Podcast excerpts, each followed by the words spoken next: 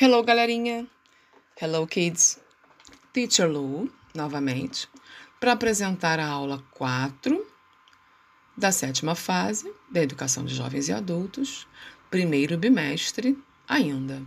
Nessa aula 4, está sendo abordado, ou estão sendo abordados, exercícios né, para que vocês pratiquem as aulas, né, os conteúdos das aulas 1, 2 e 3 para que vocês possam ver como vocês estão, como é que está sendo o aprendizado, né? Como é que foi esse aprendizado agora recente dessas três aulas.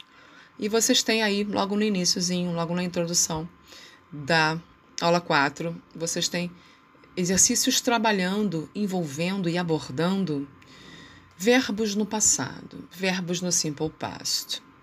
Tem o verbo travel, tem o verbo cry, tem o verbo play, tem o dance também.